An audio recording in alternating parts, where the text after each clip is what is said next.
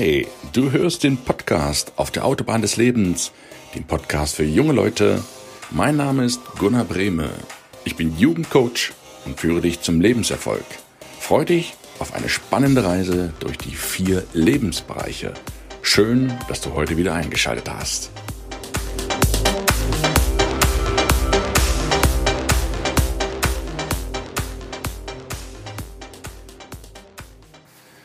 Hey, ich grüße dich ganz, ganz herzlich zum Mittwoch. Es ist wieder Zeit für Podcast, Zeit für die Autobahn des Lebens.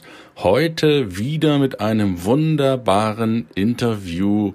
Wir bleiben in der Gesundheit, wir bleiben in der Medizin mit einer Frau Dr. Med, Katrin Hamann, eine Ärztin, Fachärztin für Allgemeinmedizin und innere Medizin auch aus dem schönen München, wie die Zahnärztin vor zwei Wochen. Und ich darf dich auch heute auf ein ganz, ganz tolles und lehrreiches Interview einladen, wo es rund um die Gesundheit geht, wie du lange gesund bleiben kannst, gesund bis zur 100 kommst, ohne große Wehwehchen und wie du es auch erreichen kannst, dass du den Alterungsprozess aufhältst und was aus Sicht einer Ärztin so die wesentlichen Tipps und Tricks sind, um gesund zu bleiben. Sicherlich für den einen oder anderen nichts Neues, aber eine Erinnerung schadet nicht. Aber lass dich da inspirieren aus der Sicht eines Profis, was du machen kannst, um lange gesund alt zu werden. Ich wünsche dir ganz viel Spaß mit Dr. Katrin Hamann.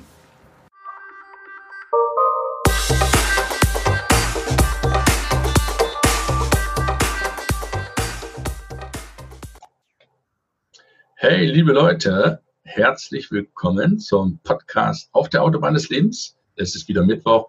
Ich darf heute wieder eine Medizinerin begrüßen, eine promovierte Dr. Med, nämlich Fachärztin, ich komme gleich zum Namen, Fachärztin für Allgemein- und Innere Medizin. Das heißt, die Frau hat ihren Diplom, die hat ihren Doktor und hat noch den Facharzt gemacht. Die hat auch akademisch auch das ganze Portfolio abgeräumt und wartet jetzt wahrscheinlich nur noch auf ihre Berufung zum Professorin, wie auch immer. Und sie spezialisiert auf Sportasthma, Belastung, besucht die Leute zu Hause in Altenheim. Und ich sage einfach nur herzlich willkommen, liebe Katrin Hamann im Podcast. Ja, hallo lieber Gunnar, danke für die Anmoderation, danke für die Einladung hier in deinen Podcast. Und ich darf gleich mal eine Spitze in deine Richtung schicken, denn äh, in unserem Studium gibt es kein Diplom mehr. Diese Diplommediziner sind ein typisches Phänomen aus der DDR. Oh, das gibt es im Westen okay. nicht. Und ich habe in Berlin studiert nach der Wende und da gibt es das nicht mehr. Meine Mama ist Diplommedizinerin, Doktorin. Da würde es zutreffen, bei mir nicht. Okay, was gibt es denn heute, wenn man so fahren durch Stadt des Dippelmets, was man da immer kennt? Gibt es gar kein Dippelmet mehr. Du bist, wenn du fertiger Arzt bist, bist du approbiert. Ja, das nennt ja. sich Approbation mit dem dritten Staatsexamen. Und dann kannst du noch promovieren. Und wer clever ist, macht das neben dem Studium. Das heißt, neben den Vorlesungen, steht vielleicht früher auf als alle anderen, setzt sich dann in sein Labor. Ja. Und macht dann seine Doktorarbeit. Und diese Doktorarbeit kriegst du aber erst, wenn du approbiert bist. Das war bei mir der Fall. Ich hatte meine Doktorarbeit abgeschlossen und auch verteidigt. Ich war aber noch nicht approbiert. Das heißt, das Ergebnis vom Staatsexamen lag noch nicht vor. Und deswegen, ich habe den Doktortitel erst danach gekriegt, als die Urkunde fürs Staatsexamen da war, mit bestanden. Yes, das ist gut. Und was macht man, wenn man keinen, keine Promotion, keinen Doktor machen will? Was ist man dann? Arzt? Arzt. Einfach Arzt. Einfach genau. Arzt. Und wenn du dich da niederlässt, kannst du dich, darfst du dich, ich weiß es nicht, ob es überall in allen Bundesländern so ist, praktischer Arzt nennen. Okay. Genau, und dann gibt es noch die Bezeichnungen in den Krankenhäusern. Da bist du dann der Assistenzarzt. Das ist dann ein Arzt, der sich in eine bestimmte Weiterbildungsrichtung orientiert, also der Facharzt werden will für Chirurgie, innere HNO, was auch immer. Da bist du dann der Assistenzarzt. Früher gab es noch den Arzt im Praktikum, den AIP, ja. den gibt es heute nicht mehr. Das AIP wurde abgeschafft. War eine gute Entscheidung, weil du warst nichts anderes als eine billige Arbeitskraft und du kamst dir auch tatsächlich so vor, du hast weniger als die Krankenschwester verdient. Du bist nicht ein besserer Mensch, aber du bist einfach von der Finanzierung nicht so gewürdigt für das, was du gelernt hast. Das ist doch eigentlich verrückt. Du machst ja Studium sechs Jahre, um dann ein Gehalt zu bekommen, welches der Putzfrau ähnelt. Das ist, macht ja aus meiner Sicht überhaupt keinen Sinn.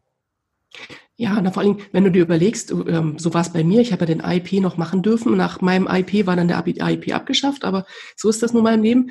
Äh, ich wurde in die Notdienste reingeschmissen. Bei mir hieß es, als ich anfing, ja, du wirst eingearbeitet auf Station und den ersten Notdienst, den machst du dann so frühestens nach einem Viertel bis halben Jahr. Ich war nach drei Wochen, stand ich alleine in der Notaufnahme. Der Oberarzt hat sich dann um 19 Uhr verabschiedet und hat gesagt, ähm, wenn was ist, rufen Sie mich an. Ich bin so eine Stunde da, weil ich wohne in Weilheim am, am, am ich weiß gar nicht, wie heißt denn der See in Weilheim? Ja, jedenfalls in Weilheim, weit weg von Starnberg. Und wehe, Sie rufen an, so ungefähr hat er das gesagt. Und ich stand dann da. Und dann habe ich mir erstmal angeguckt, was ist denn hier? Was habe ich hier für Möglichkeiten?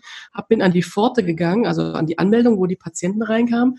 Ich habe mir meine Krankenschwester geschnappt, habe mir der so ein bisschen gesagt, was ich kann und was ich nicht kann und ob ich sie fragen kann. Und die war total cool, die war schon erfahren und ja, da war ich froh und dankbar drum. Kaltes Wasser, Boah. ne? Ja, das ist schon, schon echt krass. Und ich ziehe auch meinen Hut. Ich habe ja auch studiert in Göttingen und habe im Robert-Koch-Wohnheim gewohnt. Das ist das Wohnheim, falls hier jemand zusieht oder schaut, aus ROKO genannt. Robert-Koch-Wohnheim, das direkt neben dem Klinikum, Uniklinikum der Universität Göttingen. Und da habe ich viel, viel mit Medizinern auch zu tun gehabt. Insofern bin ich zwar kein Mediziner, aber man kommt ja nicht nur privat, sondern auch beruflich vielleicht immer mal dahin. Wie war das denn bei dir? Hast du schon immer Arzt gemacht? Erzähl mir doch mal ein bisschen was. Woher kommst du oder kommst du aus einer, welcher Familie kommst du her? Was war so dein Kindheitswunsch? Und wie bist du jetzt zu dem geworden, der du heute bist hier? Also ich habe es ja schon angedeutet, ich komme aus der DDR, bin in der DDR groß geworden. Die Wende war, da war ich zwölf, habe ich mehr oder weniger mitbekommen. Ich war gerade im Skitrainingslager und ähm, da kam eben die Nachricht, die Mauer ist gefallen oder da gibt's so, äh, irgendwas ist da los und alle haben Panik geschoben und jeder hat angefangen zu diskutieren. Ich dachte, was haben sie denn? Ja, für uns war das ja wie so eine heile Welt. Demos gab's nicht, außer am 1. Mai, wenn du dann deine ja. Nelke angemacht hast. Ja. Ähm, meine Oma ist Richterin, mein Opa war ähm, Bauingenieur, hat eine große Firma geleitet und meine Mama war ähm, äh, nicht Hausärztin, die ist Frauenärztin, war am Krankenhaus.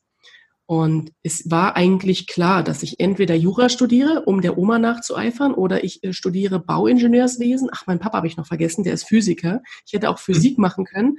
Und meine Mama ist Medizinerin.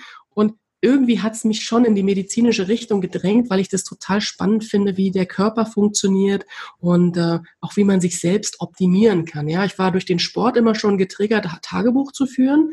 Das heißt mhm. dann auch mindestens acht Stunden Schlaf, damit man morgens, wenn die erste Sporteinheit beginnt, man wirklich fit ist. Und du hast es auch gesehen, die Leute äh, damals, also ich war, wie gesagt, zwölf, als die Wende war, aber ich habe den Sport ja weitergemacht. Die Leute, die abends Party gemacht haben und mit Freunden draußen noch auf der Terrasse im Ferienlager oder im Sporttrainingslager ähm, ein Trinken waren, die waren am nächsten Morgen nicht leistungsfähig. Und das fand ich immer total spannend, wie sich sowas auswirkt. Das war für mich keine Selbstverständlichkeit. Ja, das habe ich erst irgendwie dann gecheckt. Ja, und warum wollte ich Medizin machen? Hm, meine Mama war, ist als Frauenärztin im Kreissaal gestanden und wir waren eigentlich verabredet zum Eisessen. Das war so ein prägendes er Erlebnis. Und sie hat dann, kam einfach nicht. Und dann habe ich an der Pforte gefragt, wo ist denn meine Mama jetzt? Wir sind verabredet. Ja, die ist im Kreissaal, da kommt ein Kind, das ist schwierig. Die Geburt ist schwierig. Okay. Und dann kam ein anderer Arzt, der hat sich mich daneben gestellt und gesagt, du bist doch die Katrin, die, die Tochter von der Sigrid. Ich sag, hm. Und er dann so, na, willst du mal was sehen? Ich nehme dich mal mit. Und Namensschild, ich war vertrauensselig und bin dann mitgegangen. Da hat er mich in den Keller geführt. Super spannend. Wir waren in der Pathologie. Oh. Und dann hat er mir Tote gezeigt kein Thema. Ich war schon immer total neugierig und wollte das auch sehen. Er hat auch gefragt, äh, meinst du, du traust dir das zu nicht, ja? Und dann war so mein Ziel, ich werde Pathologe. Ich finde das total spannend. Ich habe auch dann Krimis gelesen über äh, Autopsien und äh, ja, Kriminalistik, dass das Rechtsmedizin ist und nichts mit Pathologie zu tun hat. Das habe ich erst später gecheckt. Aber das war so mein Ziel und dann gesagt, ja, ich werde Arzt. Mein Opa war traurig, der hatte mal mich schon gesehen, Mensch, ich habe so gerne gezeichnet und auch konstruiert. Der hat immer gesagt, du wirst Bauingenieur und mein Papa hat gesagt, du bist so gut in Physik, du wirst Physiker. Und meine Oma, ja, du hast so ein Rechtsempfinden, du wirst studierst Jura. Und das fand ich alles so doof, ja. Da habe ich gesagt, okay, ich mache jetzt Medizin. Wow. Genau. Wow. Und hast du schon mal bereut? Äh, manchmal ja. Also die Entwicklung heute bereue ich, weil äh, es zunehmend bürokratisiert wird. Wir ja. werden von, gerade von den Krankenkassen, die so im Sparzwang sind, mit Also die stellen unsere Diagnose in Frage und unsere Therapie. Ich sage nur ähm, Pflegedienstverordnung. Wenn ich also einen Patienten habe, der wird, der lebt zu Hause, ist alt und gebrechlich und der Pflegedienst muss ihn besuchen, dann muss ich dafür eine Verordnung ausstellen. Und angenommen, der hat keine Angehörigen und er kann diese Medikamente nicht selbst aus diesen, ihr könnt es euch vorstellen, aus diesen äh, Blistern herausholen und dann für seine Woche sortieren. Das schafft er geistig gar nicht das in jeden Tag auch noch reinzufriemeln, dafür braucht er den Pflegedienst. Und jetzt muss ich dafür eine Verordnung schreiben, Medikamenten stellen einmal die Woche und Medikamenten geben. Ja, dann kommt zwei Wochen später, so lange braucht die Kasse einmal, um diesen Antrag zu bekommen und einmal, um ihn zu genehmigen, die Nachfrage, ja, warum kann das nicht ein Angehöriger machen? Oder warum kann der Mann das nicht selber machen? Ja, und sowas ärgert mich maßlos. Also das ist so widerlich, ja, diese Bürokratie und dieses ständige Bohren, weil ich werde dafür nicht bezahlt. Ich werde fürs Ausstellen dieses Planes nicht bezahlt. Das geht in dieser Fallpauschale, dieser Quartalspauschale unter. Und ich werde für die Anfragen, wenn dann wieder eine Korrektur gefordert wird oder ich muss eine Stellung nehmen, das wird nicht bezahlt. Und das ist Zeit, die da drauf geht. Und die ist echt wertvoll, ja. Und Zeit, weißt du ja selber, Zeit vergeht viel zu schnell. Wir werden so schnell ja. alt. Genau. Und dann sind wir vielleicht auch schon bei dem Thema, wo du äh, heute drüber sprechen magst. Ja, du nix. Ja, ja, die, die Zeit, die Zeit ist ein Thema, da geht es nicht heute drum, aber ein gutes Zeitmanagement und wenn einem die Zeit wegläuft und man das Gefühl hat, ist man ja auch gestresst und ist man automatisch ja schon so ein Faktor. Aber der Podcast richtet sich ja auch an junge Menschen. Wie, was kannst du denen als Ärztin an die Hand geben, so ganz pauschal, wie wird man lange gesund und bleibt lange gesund und wird man alt? 100 mindestens. Ja, also da würde ich am besten mit einem Beispiel aus meinem Altenheim anfangen. Meine älteste Patientin ist dieses Jahr 102 Jahre alt geworden. Das ist jetzt vielleicht für den einen oder anderen kein Alter. Äh, der älteste Mensch ist, glaube ich, gerade 140 geworden. Aber, 140, okay, wow. Ja, da gibt es einen Spruch, äh, jeder möchte alt werden, aber keiner möchte alt sein. Ja, und dieser Prozess des Altwerdens, diese Alterung, die kann man aufhalten. Ich meine, die Zeit kann man nicht festhalten. Mhm. Die Zeit geht voran, ob du jetzt was tust, dann geht sie schneller gefühlt, oder ob du nichts tust, dann geht sie langsamer. Das ist einfach eine subjektive Wahrnehmung, die jeder für sich selbst die Erfahrung machen wird. Ähm, aber wenn, wenn man jetzt diese alte Dame anguckt, die geht jeden Tag, steht die früh auf, die macht jeden Tag, also die ist im Altenheim natürlich gut versorgt. Die kriegt da ihr Essen und ihr Bett gemacht und da ist ein ordentlicher Rhythmus. Und das ist auch eine ganz entscheidende Sache, dass man nicht in den Tag hineinlebt, sondern dass man den Tag strukturiert. Da wird jetzt der eine oder andere sagen, ja, boah, so ein durchgetakteter ähm, Tag macht ja gar keinen Spaß. Ich lege mich lieber in die Sonne und mache, worauf ich Bock habe. Und in zehn Minuten habe ich vielleicht Lust auf was, wo ich vorhin noch keine Lust habe. Ich lasse mich nicht durch einen Plan strukturieren und einzwängen. Okay, alles gut. Wichtig ist nur, dass man vom Verständnis des Tages und des Lebens überhaupt eine Idee hat, wie man das einteilt.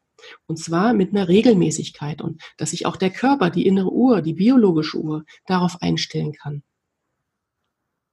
Genau. Und die steht eben früh auf. Die ist eine der ersten morgens im, äh, im, im Speiseraum. Und die ist dann auch, ich weiß nicht, ob sie es mit Absicht macht, weil die Plätze sind heiß begehrt. Sie sind, ist im ersten Stock und sitzt auf der Empore und kann durch die großen Eingangsfenster gucken und natürlich die Straße beobachten. Und sie hat ihren Lieblingsplatz. Und ich glaube, der ist schnell besetzt und deswegen ist sie morgens die erste. Ist meine, meine Interpretation. Ich weiß nicht, ob das so ist. Und dann sitzt sie da und liest ihre Zeitung und trinkt ihren Kaffee und guckt raus aus dem Fenster. Das ist ihr Tag.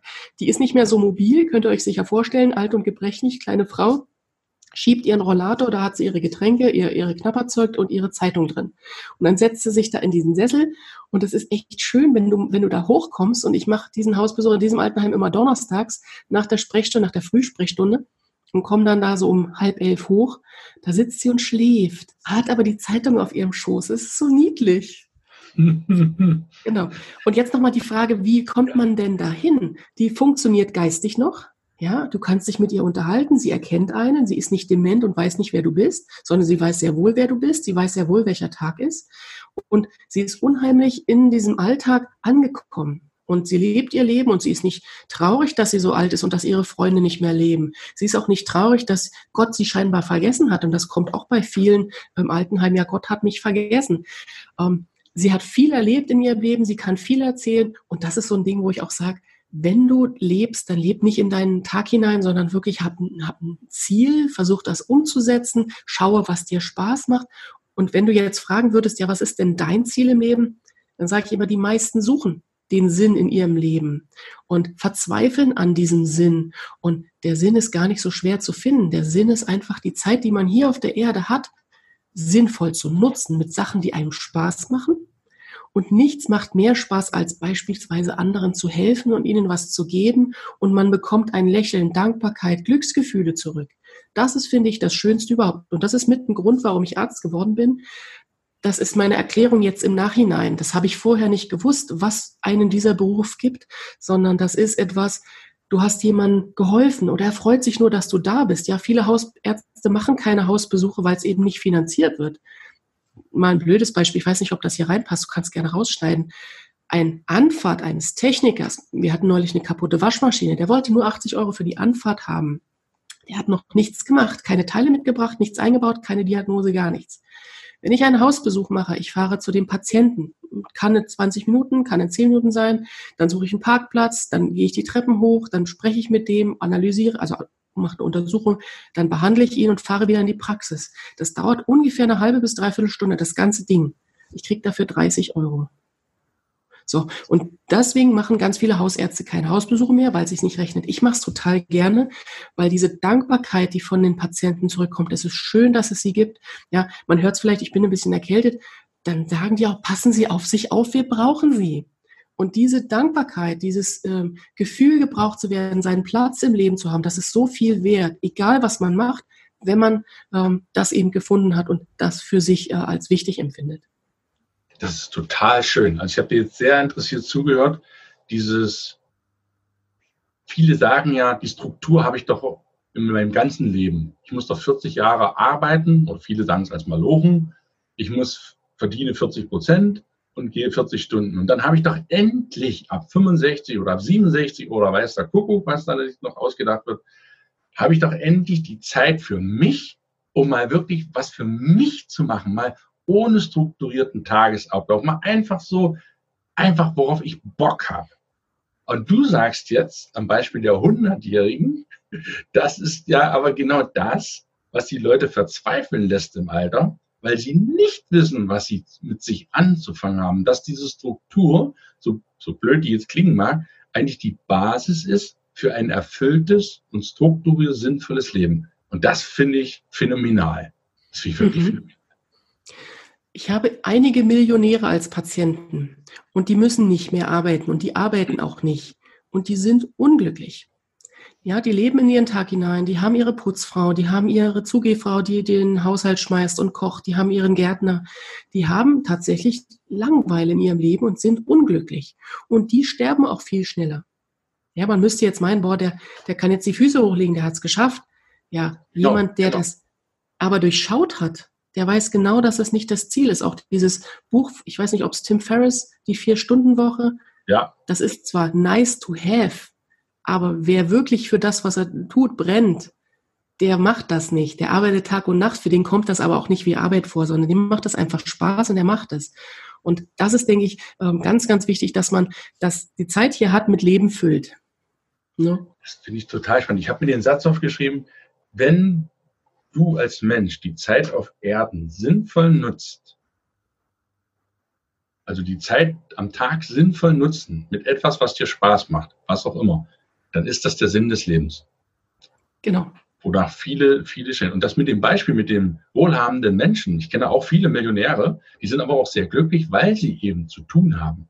Weil sie, für die ist das keine Arbeit. Die sind, egal ob ich jetzt Urlaub habe oder arbeite, das ist für sie eins. Und das kann ich mir vorstellen, was so viele, das ist auch diese, ich finde das toll, dass du das ansprichst. Dieses Gedankenglocke, die über uns gestülpt wird. Ja, reiche Menschen, die brauchen nichts mehr machen, sind habgierig und wenn du reich bist, dann ist alles, hast du keine Probleme mehr. Ja, wenn du das hast, was, was mach? Ich frage mich die Leute, wenn du viel Geld hättest und Geld keine Rolle spielen würde, was machst du denn den ganzen Tag? Da steht immer, was, was ich so nicht mal gucken. Ja, aber dieses mal gucken ist schon ein Zeichen dafür, die sterben vor langer Weile und das ist auch gut. Genau. Dass Millionäre, wenn sie denn nicht wissen, was der Sinn ihres Lebens ist und keine Freude haben, trotzdem eher sterben und ihnen das ganze Geld und Vermögen auch nicht viel nützen. Und ganz einfache Menschen wie diese 102-Jährige, der ihre, ihre Kaffeetafel da und ihren Sitzblatt hat. Ich übrigens, wenn ich mal so alt bin, würde ich auch mal als erstes aufstehen. Erstens, weil ich früh aufsteher bin und zweitens, weil ich gern esse und ich möchte am Frühstücksbuffet das volle Buffet noch haben und nicht nur die Hälfte wirklich schon weg ist. Das kann ich mir vorstellen. Und das macht dann total glücklich. Die sind ja glücklich. Die haben vielleicht weniger, aber sind glücklich. Das ja. finde ich cool. Das finde ich eine richtig. Nee, vielen Dank für die Beispiele. Aber was mich auch entsetzt, ist dieses Beispiel, das schneide ich nicht raus, mit dem Waschmaschinenmonteur für 80 Euro und deins für 30. Ja, warum machen denn Ärzte überhaupt noch Krankenkassen, Versicherungspatienten? Das lohnt sich doch normalerweise gar nicht. Die müssten doch alle Privatpatienten nehmen. Ja, da sage ich dir jetzt ein anderes Beispiel. Ich habe diesen Monat vier Privatpatienten mit einem Rechtsanwaltsschreiben beauftragen, oder ich habe einen Rechtsanwalt beauftragt, vier Privatpatienten, weil die ihre Rechnungen nicht zahlen. Und okay. da geht's nicht, da geht's nicht um Tausende von Euro, da sind 200 Euro. Und ähm, das nimmt zu. Ich habe mit den Kollegen gesprochen, denen geht's ähnlich. Die Privatpatienten haben alle kein Geld und lassen sich das quasi von ihrer Krankenkasse bezahlen und geben es dem Arzt nicht weiter, sondern leben dann damit. Sondern das habe ich jetzt, es ist mein Recht, das auch einzutreiben. Und nee, ich bin nicht Arzt geworden, um reich zu werden, aber ich ja. habe natürlich eine Praxis, die muss betriebswirtschaftlich funktionieren. Ich habe Mitarbeiter, für die habe ich eine Verantwortung. Ich will die vernünftig bezahlen. Ich will niemanden ausbeuten. Ich will, dass sie ihre Arbeit gerne machen, denn sonst wären sie auch keine Krankenschwester geworden. Und genau. viele Ärzte machen deswegen Hausbesuche, weil sie genau das eben auch für sich gefunden haben. Es geht nicht darum, im Leben Geld zu scheffeln, sondern glücklich zu sein. Und glücklich zu sein heißt für mich eben auch anderen Glück zu bereiten oder Freude zu bereiten und dieses zurückzubekommen. Das ist das Schönste überhaupt. Mach doch mal eine Übung, geh doch mal mit deinem Einkaufswagen zum Einkaufen und lächel die Leute vor dir an lächel mal die Leute, die dir entgegenkommen, an. Die werden, die meisten werden erstmal komisch gucken, was grinst der, was hat der, was hat er genommen? Aber ganz, ganz viele lächeln zurück. Oder wenn du auf dem Parkplatz parkst und da packt einer gerade seine, seine Sachen in das Auto und das ist vielleicht frisch gewaschen oder dir gefällt die Farbe oder irgendwas Schönes an diesem Auto. Sag ihm das und du wirst erstaunt sein. Der erzählt sofort, warum er das Auto gekauft hat und warum diese Farbe. Und ach, eigentlich gefällt ihm die Farbe doch nicht, aber er hat die Farbe genommen wegen seiner Frau. Man kommt mit Fremden ins Gespräch und das ist so schön. Ja, man wird die wahrscheinlich nie wiedersehen, aber einfach, er freut sich, dass er ein nettes Gespräch hat und ich freue mich, dass ich ein nettes Gespräch habe. Und das ist die Essenz des Lebens, ist meine, zumindest meine Meinung. Das ist, das ist fantastisch. Es ist gar nicht so kompliziert. Nee, es ist, ist gar nicht so kompliziert.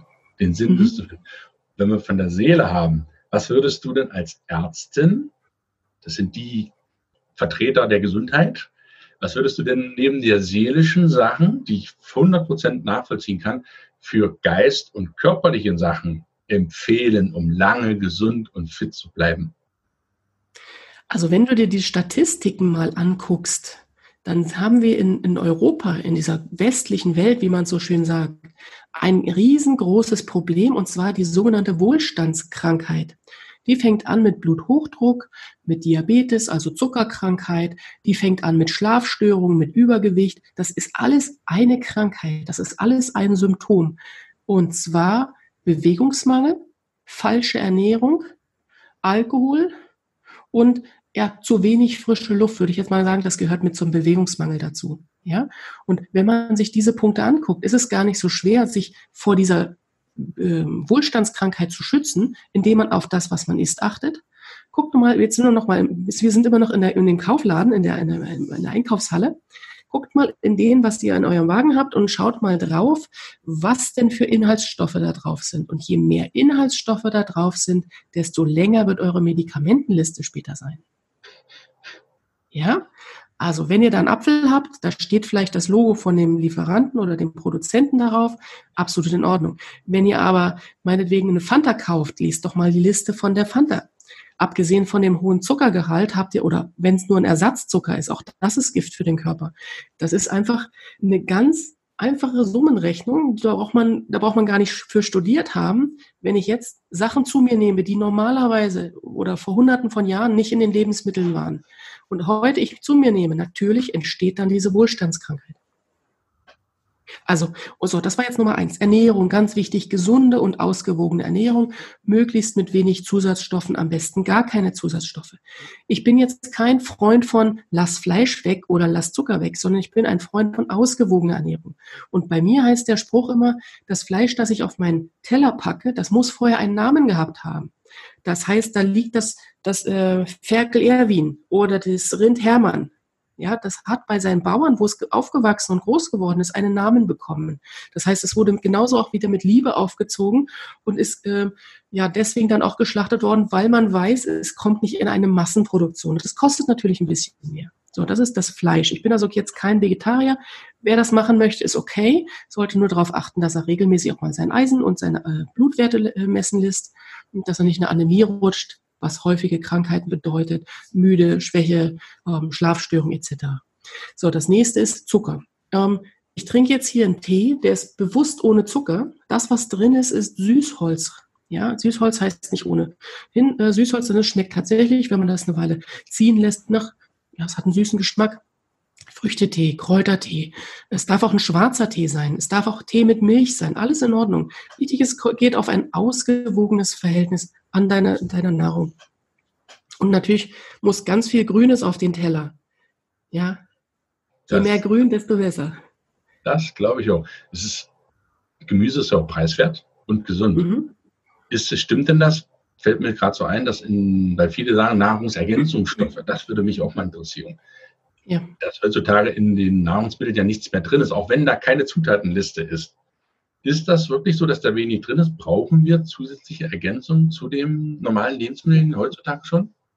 Brauchst du auf jeden Fall. Also um, also natürlich haben die heutigen ähm, Gemüse und Apfel- und äh, Obstsorten haben eine, eine ganze Menge an Vitaminen und zwar verschiedene Vitamine. Aber um den wirklichen Bedarf decken zu können, müsstest du zehn Kilo davon am Tag essen.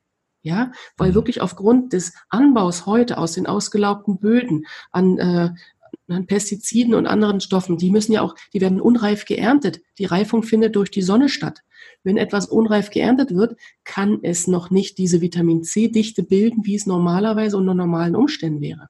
Also wenn du mal in Kalifornien bist und du bist im Sommer da, so im Juli, August, dann geh und hol dir mal frische Orangen von einer kalifornischen Plantage. Perfekt, frisch geerntet, am besten noch morgens ge gegossen und abends schon auf dem Teller so ungefähr. Oder eine Patientin von mir kommt aus Lettland, Lettland hat kein Mensch auf dem Schirm, aber es ist ein ganz wunderbares, tolles Land mit tollen Menschen. Die bauen ihr Gemüse noch ganz natürlich an. Und da hast du natürlich eine extrem hohe Dichte an Vitaminen. Aber wenn du das, was hier im, im Supermarkt kriegst oder auch was dieses Bio-Siegel hat, da ist fast an Mineralstoffen, an Vitaminen fast nichts mehr drin. Und du müsstest, um diesen Tagesbedarf zu decken, eine irre Menge davon zu dir nehmen. Ähm, deswegen, ich empfehle tatsächlich ähm, Nahrungsergänzungsmittel, aber da sollte man auch wieder auf Qualität achten das, was da hinten drauf steht, sind nicht Zusatzstoffe, sondern das ist einfach nur eine Erklärung, was drin ist. Das hat also nichts mehr mit dem zu tun, was ich gerade von dem Einkaufswagen erzählt habe. Und man kann, es kann das in Tablettenform, in Brausepulverform nehmen, man kann das als Konzentrat nehmen, was man sich dann quasi mit Wasser morgens verdünnt. Ja. Ja, das ist gut. Ich danke dir doch für deine, für deine Ehrlichkeit, um da aufzuräumen, weil viele, ob sie jetzt vegan oder fleischlos oder vegetarisch, wie auch immer, dann nicht nur einseitig in eine Richtung zu machen. Denn ich sage immer, extrem ist extrem, egal ob von rechts oder von links. Und Fanatismus bringt auch keinen weiter.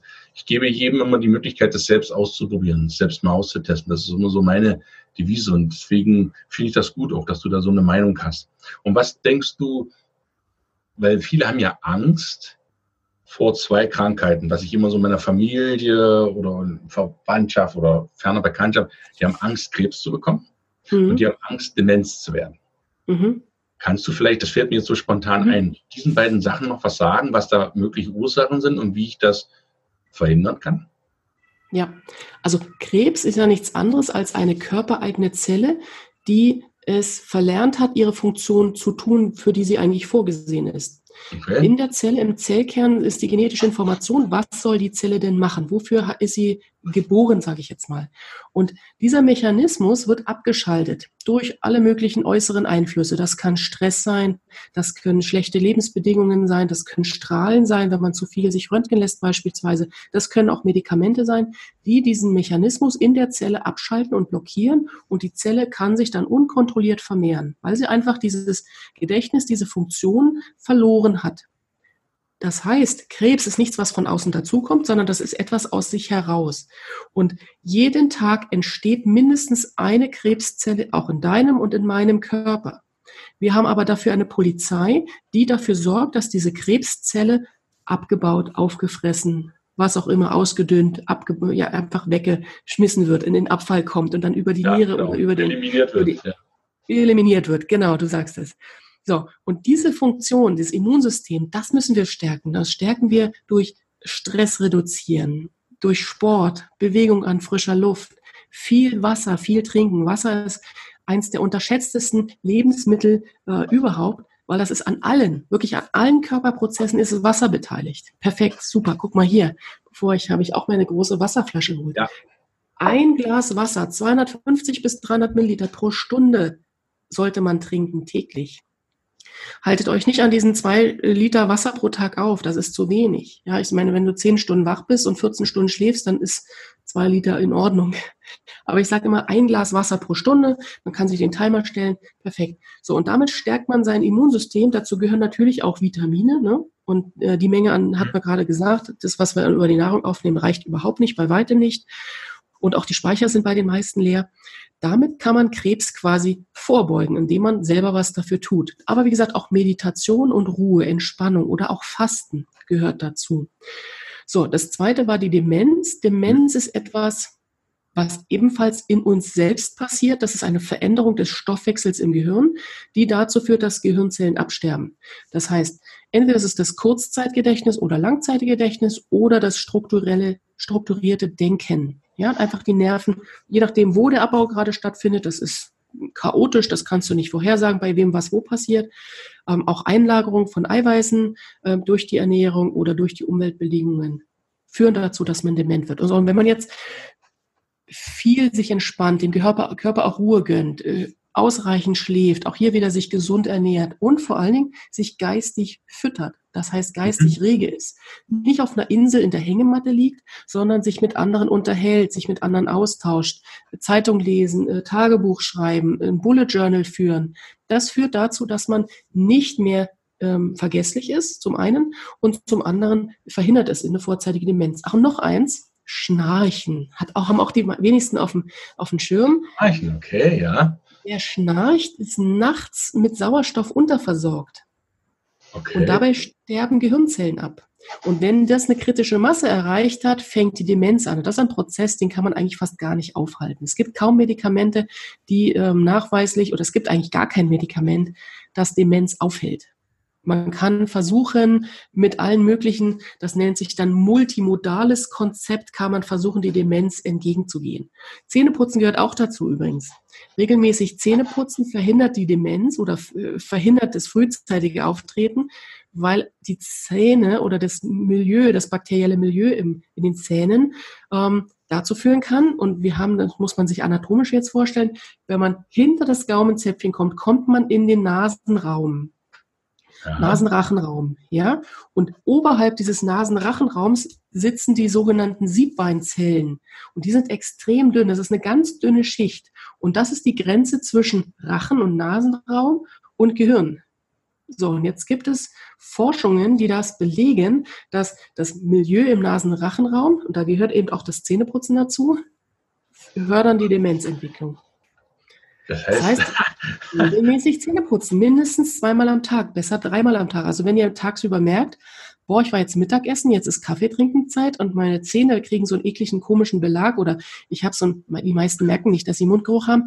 Das ist ein Hinweis dafür, dass da gemeine, fiese Bakterien sitzen, die da nicht hingehören. Dann Zähne putzen. Wow. Putze Zähne und du wirst nicht dement. Ganz einfach ausgedrückt, aber, aber ja. das, das hatte ich so noch überhaupt nicht auf dem Schirm. Das ist mir neu. Ich schreibe gerade ein Buch, das heißt Mit der Zahnbürste gegen die Demenz. Wow, das ist ja, cool. schon ziemlich weit fortgeschritten. Ich bin schon am Überarbeiten, also es kommt demnächst raus. Wow, Wow. Ja, na, das werden wir natürlich, wenn der Podcast raus ist, zumindest erwähnen. Mit der Zahnbürste gegen Demenz. Das ist cool. Mhm. Das, hat, das habe ich überhaupt noch nicht, überhaupt noch nicht auf dem, auf dem Schirm gehabt, dass man Zähne putzen. Ich hatte auch schon ein, ein Interview vor ein paar Wochen mit einer Zahnärztin und da ging es auch um die bakterielle, die Ansammlung von Bakteriellen von einem sauren Milieu, also wo es nur so wimmelt, regelmäßig zu entleeren. Aber dass du sagst, durch dieses, diese Hautschicht, die mit dem Gehirn verbunden ist, klar, wenn ich immer in der Nähe von so einer Müllhalde lebe, die nicht gepflegt wird, habe ich natürlich eine hohe Wahrscheinlichkeit, dass da irgendwas rangeht. Das ist cool. Das ist gut. Mhm. Und wie kann man sich noch, ja doch, da hat es ja schon, seelisch hat man schon, körperlich hatten wir schon, mit Ernährung, Bewegung, Wasser und geistig einfach viel schlafen. Also To-Do-Liste, viel schlafen. Sich, genau, sich mit anderen wirklich sinnvolle Gespräche führen, nicht irgendwelche la la la oder was hast du denn letztens im Fernsehen? Ja, ja, ja völliger Schwachsinn. Ja, natürlich kann man sich auch über Fußball austauschen, wenn man für Fußball brennt und vielleicht die ganze Bundesliga auswendig kennt und alle Trainer und alle Spieler. Wunderbar, das trainiert auch das Gedächtnis. Ähm, man muss sich halt dafür interessieren und es muss eine gewisse Tiefe erreichen. Das heißt, es, die ja. Themen dürfen nicht oberflächlich sein. Und das ja. muss die grauen Zellen auch anregen zum Nachdenken und offen sein für Neues. Also nicht sagen, ja, die, die spinnt so ein bisschen mit ihrer, mit ihren ähm, Stäbchen da und macht irgendwelchen Zauber mit ihren Duftstäbchen. Nee, seid einfach mal offen dafür. Auch ätherische Öle. Ich habe das immer für einen Quatsch gehalten, aber ganz ehrlich, wenn man mal krank ist und man, man bekommt einen Geruch, der einen entspannt und runterholt, das kann so angenehm sein, während ein furchtbar widerliches Parfüm genau das Gegenteil bewirken kann. Man, man fühlt sich eklig, man, man, es einem wird schlecht, man will nur noch weg, man kann nicht mehr sich konzentrieren, ja. Mhm. Fahr mal Bahn, riech mal, wie es in der Bahn riecht. Versuch mal den Platz zu wechseln. Jeder riecht anders. Bei wem fühlst du dich wohl? Also das Riechen, die ätherischen Öle und es müssen jetzt nicht die Körpergerüche sein, spielen eine ganz entscheidende Rolle, wie man sich fühlt und das trägt ganz wesentlich auch zur Gesundheit bei. Das ist Wahnsinn. ein ganz kurzer Schlenker zurück. Du sagtest Schnarchen. Wir, ja. Wodurch wird ein Schnarcher haben ein Problem, da sterben die Gehirnzellen ab und sie können, laufen früher Gefahr, vielleicht dement zu werden. Wodurch kommt denn das Schnarchen? Wie, wie, wie entsteht denn das? Oder verändert sich da irgendwas, dass manche schnarchen und manche gar nicht? Also es gibt verschiedene Ursachen fürs Schnarchen. Das eine ist, dass der Oberkörper viel zu groß ist und die Kraft der Lunge nicht ausreicht, diese Körpermasse zu bewegen. Dadurch mhm. kommt es zu einem verminderten Anziehen der Luft während der Nacht. Das kann zum Schlafen führen, das kann zu einer, einem Aussetzen der, der Atmung führen. Ähm, dann gibt es das, die Schnarcher, die einfach Polypen in den Nasen haben, die da Verengungen haben und deswegen durch den Mund atmen nachts. Und dann gibt es Leute, wo einfach der Kehlkopf oder der, der, der Zungengrund gegen die, die Hinterwand drückt und da auch kein, kein Luft mehr weder durch Nase noch Mund kommt. Ja, und das ist auch Schnarchen. Häufigste Ursache für Schnarchen ist Bluthochdruck und Übergewicht. Mhm, okay. ja, Bluthochdruck und Übergewicht führt zu Schnarchen. Wenn man jetzt erkältet ist, das ist nicht das Schnarchen, was ich meine. Ich meine dieses chronische, versteckte Schnarchen.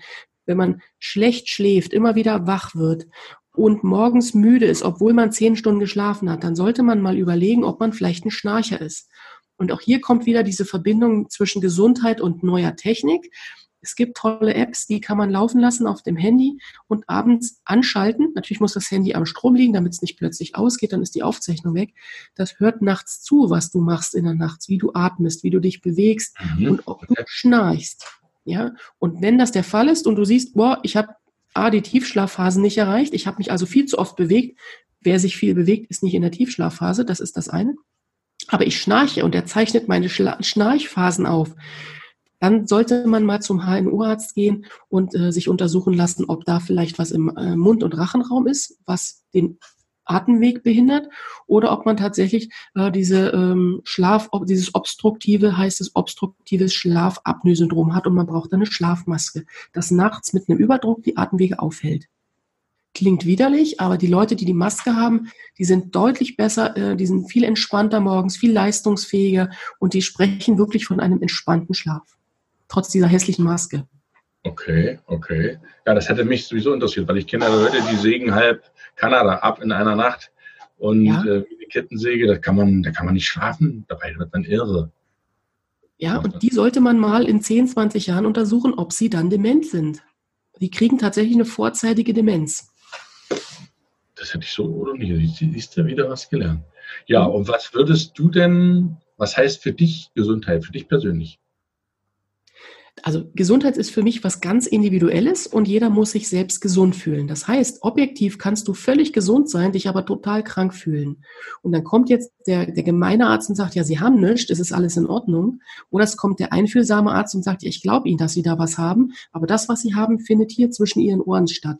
Und es ist, ähm, man ist so gesund, wie man sich fühlt. Und man mhm. kann sich gesund fühlen und krank sein, man kann sich aber auch krank fühlen und gesund sein. Ja, mhm. das, und da kommt wieder die Meditation ins Spiel, Meditation und runterkommen einfach von diesem Stresslevel. Und wenn jemand Angst hat, krank zu werden, dann wird er auch krank. Das ist das, was man antizipiert, was man anzieht. Und ich sage immer, das Leben ist tödlich. Wir werden hier alle nicht lebend rauskommen. Ja. Wir werden alle sterben. Die Frage ist nur, was machen wir in der Zeit dazwischen? Und ganz ehrlich, ich will in der Zeit keine Angst haben vor dem Tod, weil der kommt so oder so. Ja, und die Zeit, die ich hier auf der Erde habe, will ich, und das habe ich vorhin auch schon gesagt, so gut verbringen, wie ich kann und das Gute eben auch weitergeben und allen sagen, die Angst haben zu sterben, wir werden alle sterben. Lebe damit, versuche in der Zeit wirklich diese Zeit bis zu dem Tod möglichst gut zu verbringen und so lange wie möglich zu leben. Charlie, was sagst du so einem jungen Menschen, der jetzt 20 ist und noch mindestens 80 Jahre vor sich hat? Was würdest du ihm auf den Weg geben? Er also, sagt, ja, was sind so die drei Tipps, Geheimtipps einer Ärztin. Die Geheimtipps. Wenn ich jetzt noch mal 20 wäre, was würde ich dann meinem jüngeren oder wenn ich jetzt Mitte 40, wenn ich jetzt meinem jüngeren 20-jährigen Ich sagen würde, ver verbessere was, dann sage ich, bewege dich mehr, weil so ab 30 geht das mit dem Gewichtsaufbau los und dem Muskelabbau. Ich war früher im Leistungssport tätig und ich bin nicht mehr so leistungsfähig. Ich würde gerne mal wieder äh, meine 100 Meter in 12 Sekunden laufen. Ich würde gerne mal wieder meine 10 Kilometer in 45 Minuten laufen. Das schaffe ich einfach nicht mehr. Egal wie ich trainiere. Das heißt, das ist ein Muskelproblem. Und während man eben so vor sich hinlebt, und das sind die 20er bis 30er, wo man essen und trinken kann, was man will, es passiert nichts. Man merkt keinen negativen Effekt den merkst du spätestens, wenn du 40, 50 bist, wo du morgens aufstehst und dir tun die Glieder weh. Das heißt, versuch auch, wenn es dir jetzt noch gut geht. Ich habe meinen Eltern auch immer nicht geglaubt. Aber bitte, versuch es anzunehmen. Dich regelmäßig zu bewegen, mindestens deine 10.000 Schritte am Tag zu schaffen, dich gesund zu ernähren, auf deinen Wasserhaushalt zu achten und mit dem, wie du deinen Geist fütterst, ähm, auch damit achtsam umzugehen.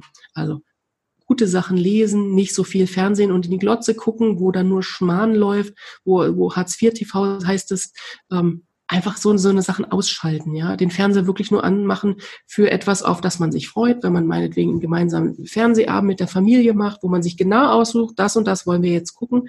Dank Netflix und den anderen ähm, Streaming-Diensten kann man sich so tolle auch Serien anschauen, wo man sich darauf freut. Kein Binge-Watching machen, sondern wirklich dann auch mal zwischendurch aufstehen, ähm, sich bewegen, das Ding abschalten. Ja, das wären so meine Tipps, durch diese 20er und 30er, die echt tückisch sind, weil man da noch nicht merkt, was macht man eigentlich mit seinem Körper? Wie fatal wirkt sich das später mal aus? Hm, ich glaube, das will, wollen viele gar nicht wissen, weil sie sagen, mir ist doch jetzt gut und erst wenn die Gesundheit nicht mehr hast, dann stellen sie fest, genau. jetzt ist, hat sie doch einen bestimmten Wert. Hast du, liebe Katrin, irgendeine Vision? Hast du eine was du sagst, das verfolgst du auf jeden Fall wie die 102-Jährige, damit du dann auch deine, deine Zeitung lesen kannst. Was, was spornt dich jeden Morgen an? Was hast du, wo sagst du, wo willst du noch hin? Du bist ja auch noch jung. Ja, also was spornt mich an? Vor dem Hintergrund oder dem Hintergedanken, dass wir alle keine Rente mehr bekommen, auch wenn wir jetzt ins Rentensystem einzahlen, spornt es mich an, ein sogenanntes finanzielles Polster aufzubauen, von dem ich leben kann, wenn ich mal nicht mehr arbeiten kann. Das ist das Nummer ja. Nummer eins. Nummer zwei ist, ich habe so viel Ideen, die ich in meinem Leben noch umsetzen möchte. Dafür reichen zwei, drei Leben nicht. Das ja. heißt, auch hier keine Minute verschwenden, es sei denn, das ist Meditation oder es gehört dazu. Freunde treffen ist keine Zeitverschwendung. Was Zeitverschwendung ist, und das kann ich gar nicht leiden, ist zu spät kommen weil das ist tatsächlich Zeit, die verschwendet ist. Ja, also ja. ein ganz wichtiges Anliegen, bitte seid immer pünktlich und wenn ihr Leute habt, die nicht pünktlich sind, versucht euch von denen zu trennen oder gebt denen eine Viertelstunde vorher Zeit. Verabredet euch eine Viertelstunde vorher.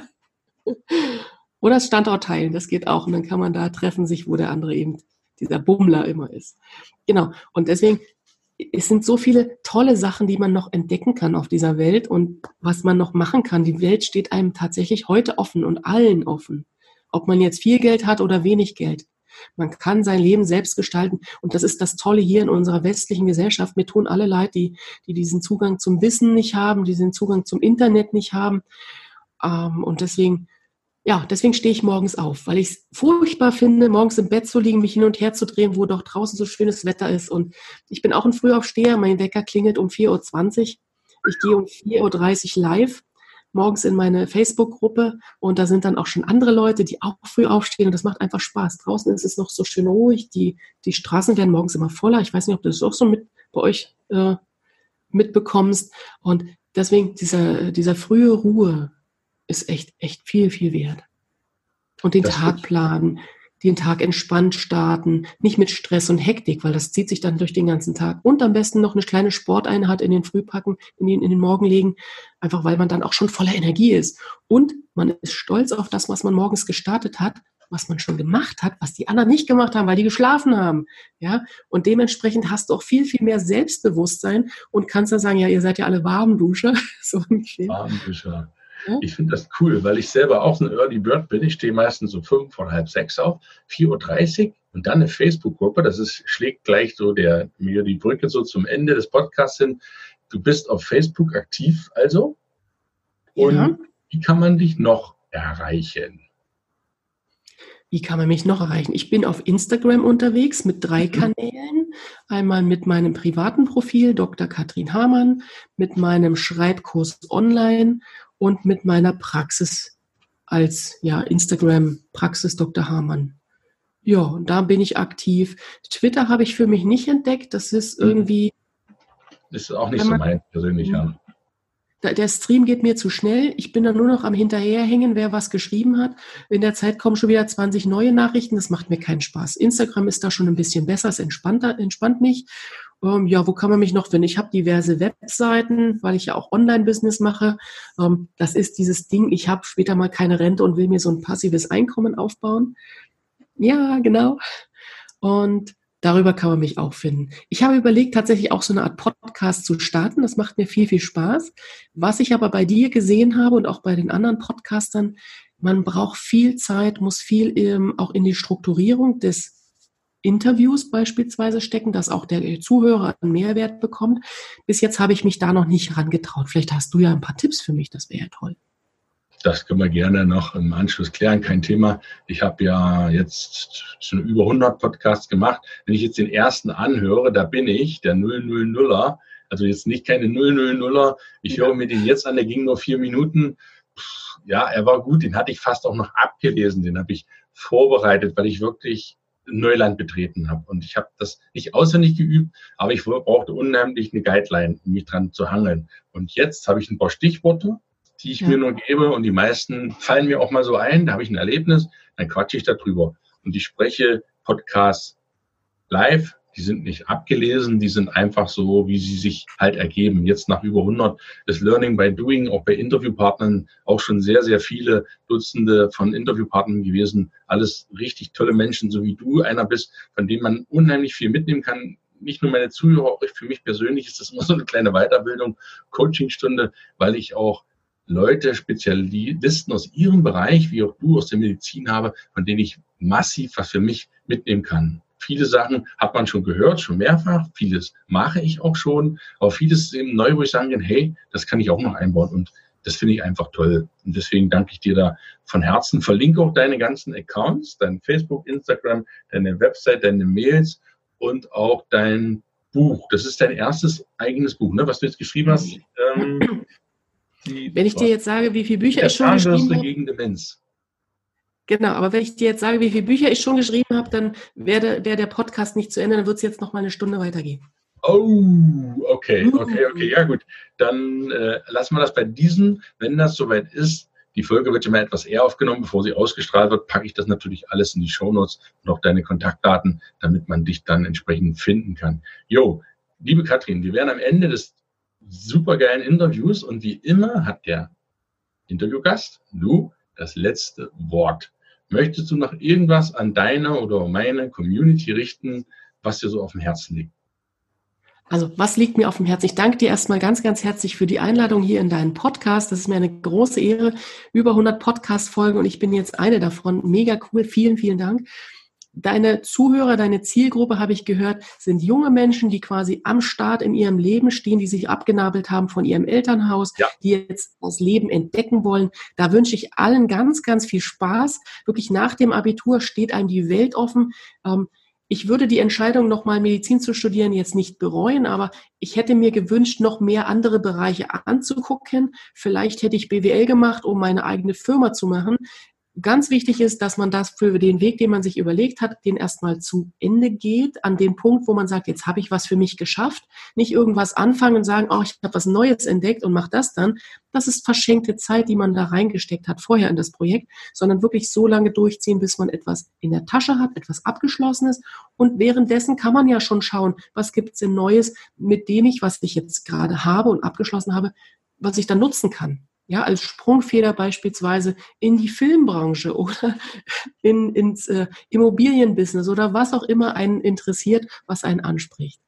Und das ist ja quasi das, was ich allen, die jetzt in den 20ern sind oder vielleicht das Abitur gerade gemacht haben, nicht wissen, wo sie hinwollen.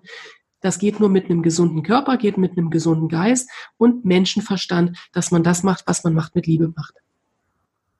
Das hätte ich auch nicht ausdrücken können. Liebe Katrin, ich danke mir bedanke mich von ganzem Herzen für deine Zeit. Wir bleiben in Kontakt und ich wünsche dir für heute noch einen super coolen Tag und natürlich viel, viel Gesundheit auch für dich, weil auch ein Arzt ist auch nur ein Mensch und äh, dem wünscht man auch viel Gesundheit. Mach's gut, liebe Katrin. Ebenfalls, tschüss. tschüss.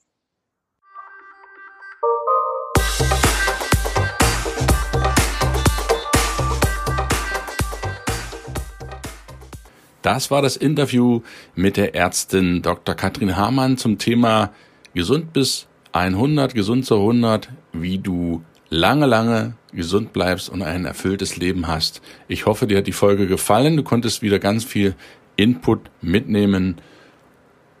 Und wenn du magst, schau auf der Website von der Katrin nach. Ich verlinke dir das alles wie gewohnt in den Show Notes. Du kannst dich dann auch gern direkt an sie wenden. Für heute danke ich dir fürs Zuhören. Leite gerne wie immer den Podcast weiter an Menschen, die Gesundheit gebrauchen können, an Menschen, die noch mehr gesund sein wollen und lasse sie Erfahrungen von Profis aus erster Hand zukommen. Dafür danke ich dir herzlich. Und wenn du einmal beim Weiterleiten bist, nimm dir eine Minute Zeit, geh auf iTunes, like den Podcast, gib ihm fünf Sterne und hinterlasse eine Bewertung, würde ich mich riesen riesig darüber freuen. Ich wünsche einen gesunden Mittwoch. Alles Gute. Wir hören uns nächste Woche. Dein Gunnar. Tschüss.